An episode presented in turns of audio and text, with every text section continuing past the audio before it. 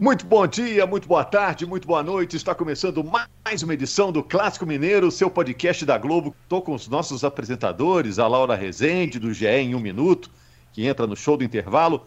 O Marcelo Lages, que é o apresentador do bloco local do Esporte Espetacular, tá muito legal todo domingo. E o Maurício Paulucci, essa fera, esse criativo Maurício Paulucci. Opa! Tá, tá voando que nem balão esse Maurício Paulucci, só, só subindo. É, vamos falar do Atlético, e tá com o Hulk aí arrebentando, cinco gols nos últimos três jogos. Vamos falar do Cruzeiro, chegou aí o Bissoli. Vamos falar do América. Não adianta, a gente sempre tem que falar do Lisca, né? O Lisca de doido virou um Lisca furioso, um Lisca pilhado, né? O que, que será que ele quer com essa postura? Porque ele adotou no primeiro jogo, provocou o Fábio e tudo mais. Bom, o Marcelo e Maurício, a Laura também tá aí, né, Laura? Tô aqui, Rogério, tô só. Aí, Laura. Tô aqui. Ô, Lages, é... vamos falar do Atlético? Vamos começar falando do Atlético, porque o Atlético, Bora. nesse meio de semana, derrotou o Cerro Portenho por 4 a 0 O Atlético lidera o grupo H da Copa Libertadores. E o Hulk está arrebentando. O assunto é o Hulk. O Maurício no Globo Esporte só quer falar do Hulk.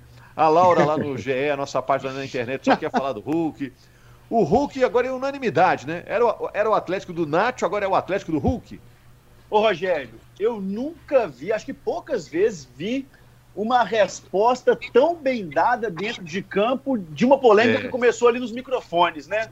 Aquele microfone ali, aquele telefone sem fio, o Cuca pedindo minuto, o Hulk pedindo minutos, e aí o Cuca falou que dava minutos para quem entregava dentro de campo. No próximo jogo, ali nos três próximos jogos, o Hulk resolveu, desandou, fazer gol, deu passe para gol, sofreu pênalti. Então, assim, poucas vezes a gente viu uma resposta tão bem dada. E aí o interessante foi que o Hulk aí jogando de camisa 9, ali como um 9, né? Ou então um falso 9, mais de centroavante centralizado e também caindo um pouquinho para as beiradas, mas assim, mudou o futebol do Hulk e com essa mudança do futebol do Hulk mudou o time inteiro, né? O atleticano é. agora tá bem mais tranquilo com o time, né? É, o, o, Maurício entrevistou o Hulk essa semana no, no Globo Esporte, ao vivo. Quantos bastidores dessa conversa? Foi difícil é, agarrar o homem, hein, Maurício? É difícil, né? Para quem é, não está acostumado com esse processo, é muito difícil a gente conseguir uma entrevista, principalmente depois de um jogo como esse de Libertadores, ainda mais com um personagem tão grande assim, né, que é o Hulk, que é um personagem do futebol é, mundial, né, muito conhecido, então essas entrevistas são difíceis de marcar. Foi uma vitória, a gente conseguiu colocar ele ao vivo no GE no dia seguinte, depois que ele arrebentou no jogo da Libertadores, e foi um papo super legal, assim, um papo para falar desse bom momento que ele vive, né? Ao todo são 12 jogos, 6 gols, duas assistências, gol de tudo quanto é jeito, pênalti de cabeça, de pé esquerdo, de pé direito. É, mas de fato existe esse ARDR, né? Antes da reclamação e depois da reclamação. De fato, o rendimento dele cresceu muito, como o Lages falou, é, com, essa, com essa mudança de posicionamento, ele jogando ali centralizado. E, e o papo foi muito legal. No, no Globo Esporte a gente falou sobre essa parceria dele com o Savarino, que tem, tem funcionado mais ali pela direita, né? O, um entrosamento muito bom com o venezuelano. E esse momento ele falou até sobre. Foi um assunto que está que tá rendendo ali na, nas redes sociais até hoje, falou daquela polêmica é, sobre o Potker. É, a gente já tinha conversado com o Potker, que tinha falado sobre aquela confusão naquele clássico, o Hulk falou também. A nossa, a nossa função como jornalista é perguntar, né? Foi, foi, uma, foi um, um caso ali que teve muita repercussão, ainda estava com as pontas soltas, e o Hulk foi muito convicto, muito certeiro, muito sereno com a, com a resposta dele. E tudo que vem do Hulk dá muita repercussão, e acho que é por isso que a gente está falando tanto dele aqui. Sem é, querer acabaram... botar lenha na é. fogueira, viu, Rogério? Mas se der um Cruzeiro e Atlético aí na final, quem sabe? O Cruzeiro pode classificar ainda, o, o Atlético tá com a classificação bem encaminhada. Eu acho que isso aí ainda vai, vai sair faísca desse pote que ele Hulk aí, viu? É, para quem, não sabe, né? pra quem não sabe, no clássico da primeira fase, eles tretaram lá, discutiram, depois saíram batendo boca lá na descida das escadarias pro vestiário, né? É, foram expulsos, inclusive, naquele jogo, e o Maurício perguntou para o Hulk, oh, você faria as pazes com o Potker? Ele deu a entender que, ó, o que discutou foi meio forte, que agora não está pensando nisso não, em fazer as pazes não. Agora, é... Laura, o torcedor do Atlético fez as pazes com o time, né? O torcedor estava meio ressabiado depois do empate com o Laguaira na estreia na Libertadores. Agora, ganhou do América de Cali, ganhou do Cerro, e aí o torcedor está naquela empolgação. Torcedor atleticano vai viver é, essa Libertadores assim, nesses, nesses altos e baixos de humor, Laura?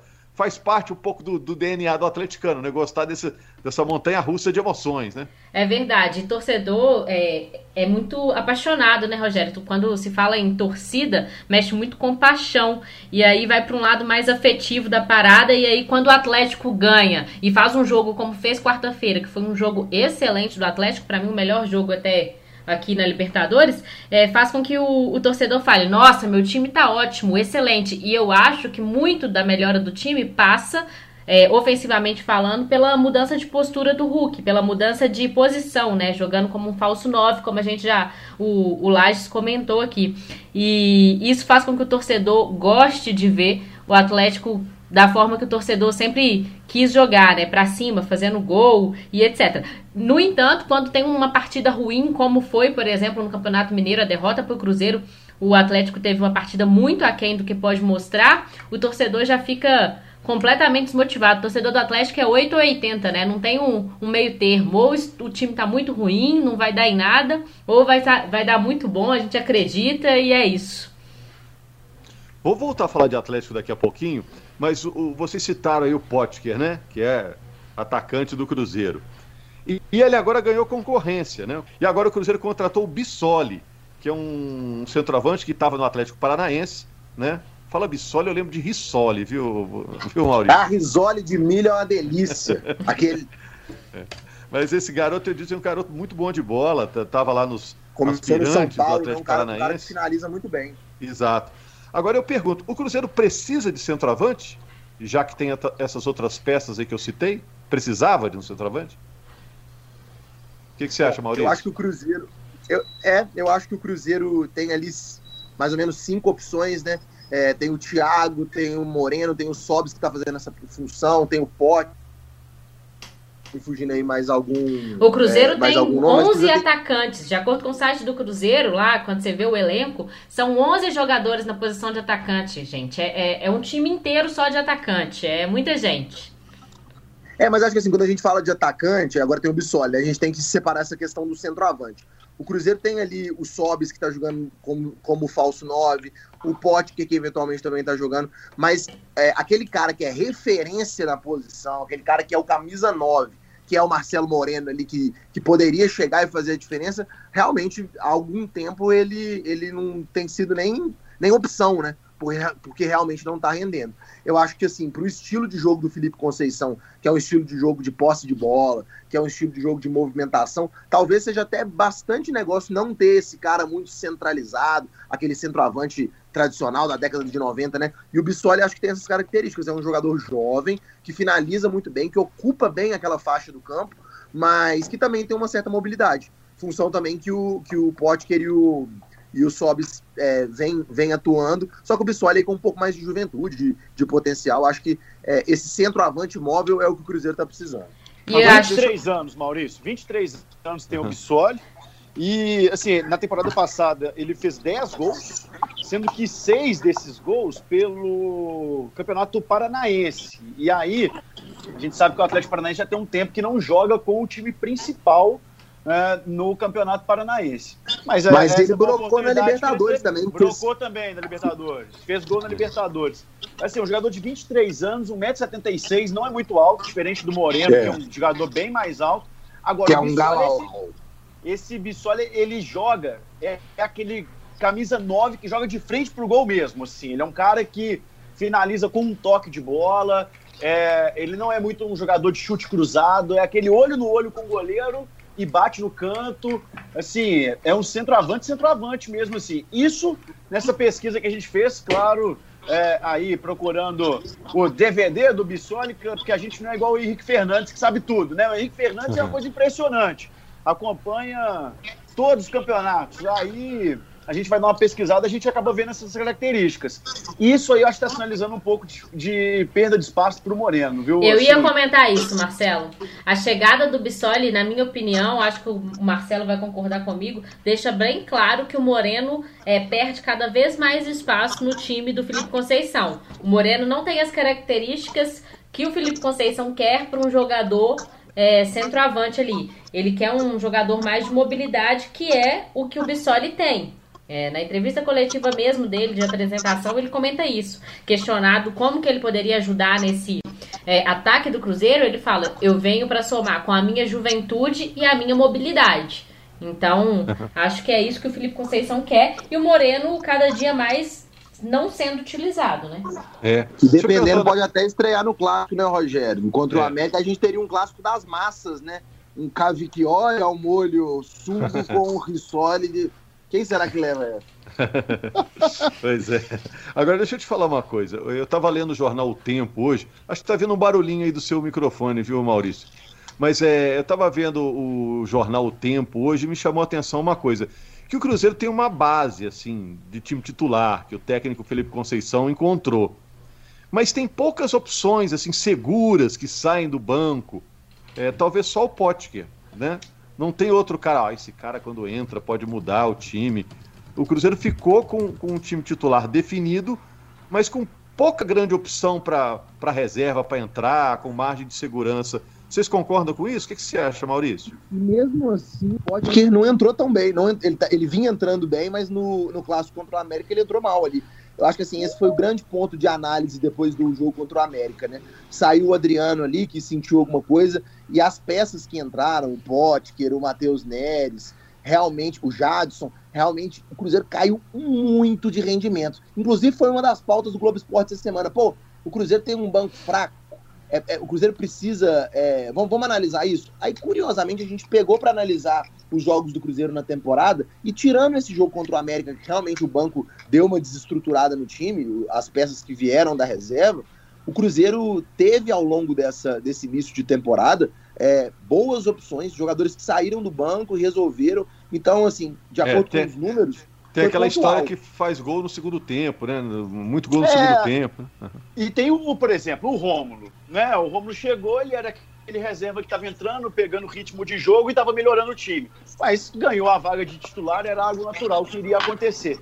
Agora, isso também eu acho que está sinalizando que esse elenco do Cruzeiro está em formação ainda, né? Não é um elenco fechado, né? Isso é, ainda tem que fechar rápido. Eu acho que tem que fechar rápido, tem que ter uma, tem que ter essa, o time tem que estar tá mais pronto para já começar a Série B ali, já com o time mais formado, né? Não formado apenas os 11, né? Mas com as opções formadas é, tem que chegar na Série B um pouco mais estruturado, né? Olha só, no fim de semana, olha só, Laura, tem no sábado o Atlético e Tombense. O Atlético está quase na final, né? Ganhou o primeiro jogo por 3 a 0 E o Cruzeiro perdeu para o América é, por 2 a 1 Agora o Cruzeiro tem que ganhar por dois ou mais gols de diferença. Diante dessa situação, do bom time que montou o América, organizado, seria hoje uma surpresa o Cruzeiro chegar na final? O que, que você acha, Laura? Uma surpresa, é, eu acredito que sim, porque o, o América tem uma vantagem muito boa aí para o segundo jogo. E, e com isso, faz com que o Cruzeiro tenha que ganhar com um placar muito elástico, né? Não acho elástico assim, é, com dois gols de diferença. Não acho que seja impossível. Eu acho que é possível, mas é difícil do Cruzeiro conseguir. É, como você disse, o time do América é muito, muito consistente. Se eu não me engano, não perdeu ainda nessa temporada por mais de dois gols de diferença. Então, vou até confirmar isso até acabar o podcast, eu falo. Mas é muito difícil do Cruzeiro tirar esse resultado. E falando do primeiro jogo, a gente vai comentar, mas o Lisca, um ditado que a gente usa na internet, o Maurício sabe bem, o Lisca alugou um triplex na cabeça dos jogadores do Cruzeiro no primeiro jogo, gente. Alugou um triplex lá, foi na mente. E eu acho que esse segundo jogo vai pegar fogo aí domingo, viu? E falando é, do Atlético. Vai ter na beirada de campo, e né? é Mas isso... acho que assim, acho que o Lisca até fez aqui, toda aquela aquela circunstância ali do primeiro jogo, já sabendo disso. Depois que tomou o amarelo, ele falou: Ah, é agora que eu vou entrar na mente desse povo. E assim, é, eu acho que esse tipo de provocação, a gente pode entrar nesse assunto, ela até faz parte, né? Eu acho que a gente não pode ter desrespeito, não pode desrespeitar o coleguinha, que é um colega de profissão, né? não é apenas um adversário. E ali também passou do limite, tá tudo bem, pede uma desculpa, acho que a gente tem que ser sereno. Acho que faltou isso ao Lisca, né? Então, assim, o Lisca realmente acho que passou um pouco do limite, não pediu desculpa, as trocas de ofensas também por parte do Cruzeiro deve ter havido, deve ter havido alguma coisa, mas nada me tira da cabeça que esse triplex do Lisca foi por querer, assim, o Lisca é, falou: Ó, eu vou direto no Fábio, se eu desestabilizar o Fábio, eu posso conseguir alguma coisa. É, o Lisca, a gente já vem falando disso tudo, apesar de ser um cara muito visceral, ele é um cara muito estratégico também. É. Olha só, é, eu fico pensando se o América também não está querendo agora, que foi para a Série A, o Cruzeiro está na B, se o América não quer ser visto com mais respeito, né? Se o América não quer ganhar um terreno né, em, em, relação a tamanho de torcida, ao, ao, tamanho que ele tem como clube mesmo, viu, Lages? Eu não sei se, se essa postura do Lisca também não tem a ver com isso. O América no ano passado reclamou muito de, de, de ser prejudicado pela arbitragem. Você acha que tem a ver com isso? É uma coisa pensada ou o Lisca estourou por coisa de momento ali do jogo? Eu acho que o pensado dele foi exatamente isso que o Maurício falou, viu, Rogério? Eu não acho que é muito nessa num pensamento de projeto, não. Eu acho que foi. O Lisca tomou o amarelo, sabia que estava suspenso para o segundo jogo, que não estaria na beirada do campo. Ali, ele ligou o módulo Lisca doido mesmo ali, e aí ficou. É um doido programado.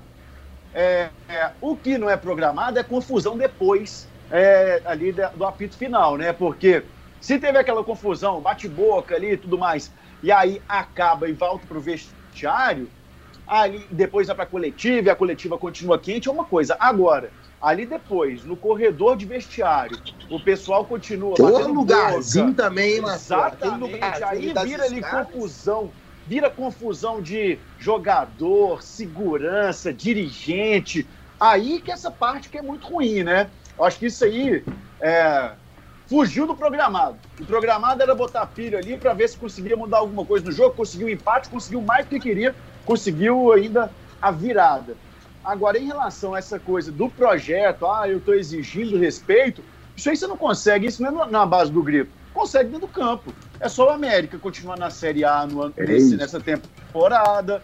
É só o América fazer uma boa temporada agora é, para a Copa do Brasil, chegar na final. Aí sim, é assim que o América consegue é, retomar, é, chamar a torcida para aparecer de novo, não ficar aquela velha piadinha em BH que tinha aqui, que a torcida do América cabia na Kombi. Hoje em dia não é mais assim. A gente vê, assim, um pessoal é, mais novo que tá aí, saindo vestido de camisa do América na rua. Bar só de americano. Então, assim, o América tá conseguindo conquistar esse espaço, mas não é na base do grito ali na, de técnico, né? É, agora, Laura, se der treta agora no domingo, no segundo jogo, vão botar muito na conta do Lisca, né?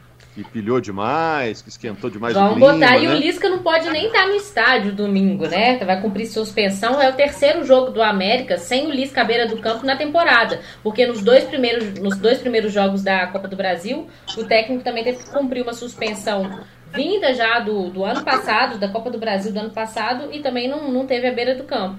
É, e esse, esse, segundo jogo eu acho que vai pegar muito, é, se tiver confusão, vai muito é, resultado do primeiro jogo, resultado da confusão que já foi criada, como diz o Maurício ali, aquele, aquele vestiário ali, aquela descida de escada do Mineirão, tá, tá que tá na briga ali, hein? é um inferninho, gritaria e dedo no umbigo. É, porque teve a treta do Hulk com o Potker exatamente naquele local ali. Para quem não conhece o Mineirão, tem uma escadaria no túnel central. Depois que desce, tem um corredor para o vestiário do mandante e um vestiário para o visitante. Mas eles meio que se encontram ali na, na, na decidinha, na saída, né? né? É, é, não, não, é inevitável aquele encontro, né? É inevitável. Agora, é. Rogério, deixa eu só fazer um comentário que eu queria. O Lages falou é, do Cruzeiro, dessa formação do time. Caso o Cruzeiro não avance a final do Campeonato Mineiro, Cruzeiro vai ficar aí quase 20 dias sem jogos, porque a estreia da Série B é, é no final do, de maio, né?